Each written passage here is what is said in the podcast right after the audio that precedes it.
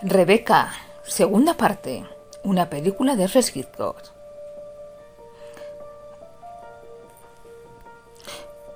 A la nueva esposa de Max. Le da miedo a Rebeca, pero más miedo le da el ama de llaves, porque se ha encargado de mantener vivo el espíritu de Rebeca. Se acerca el día de la fiesta de disfraces. La señora Danvers, amablemente, le dice,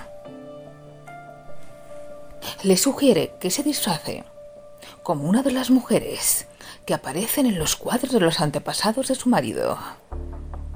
Entonces ella, la joven esposa, le hace caso, sin saber que es una trampa. Llega el día de la fiesta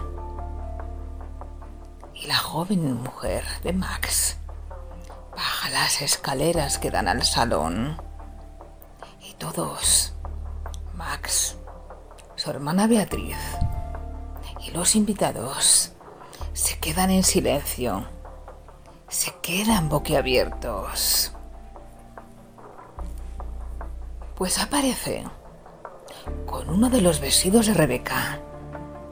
Entonces Max la llama Rebeca y le pide que se quite el vestido.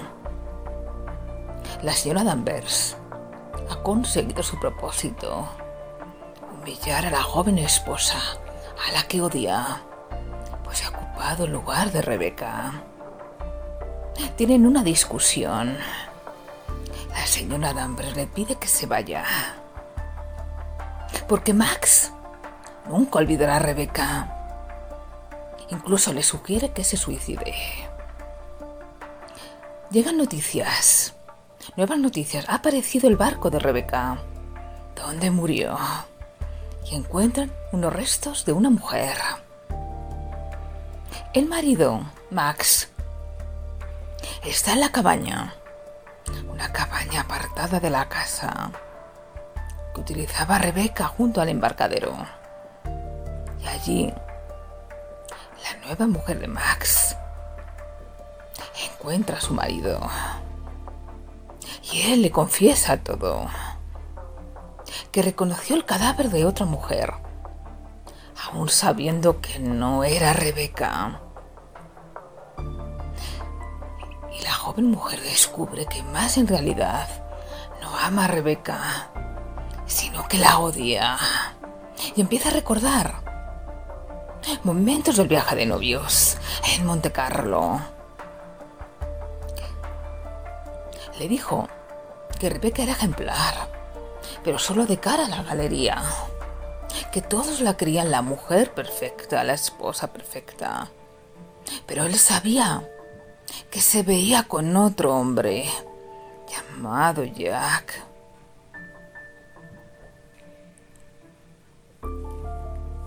Un día, Sigue relatando Max. Va a la cabaña donde está Rebeca. Ella le confiesa que está embarazada. Y más sospecha que no es de él, que es de su amante. Tienen una discusión. Él la empuja accidentalmente. Ella cae. Se golpea la cabeza muriendo. Max se queda bloqueado. No puede ir a la policía, pues le acusarán de asesinato. Entonces, piensa en el barco y la coloca allí y le mete tres tiros, provocando su hundimiento. El juez, al encontrar el barco, descubre que tiene agujeros y que el hundimiento no fue un accidente. Durante la investigación, Jack se presenta ante Max. Dice que tiene una carta escrita por Rebeca el día de su muerte y empieza a chantajear a Max. Entonces, él avisa al jefe de policía y acusa a Jack de guardar una prueba para sobornarlo.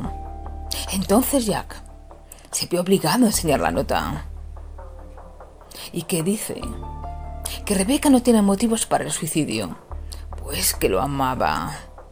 Entonces, más requiere la señora Danvers que le diga dónde está el médico que tiene a Rebeca en Londres.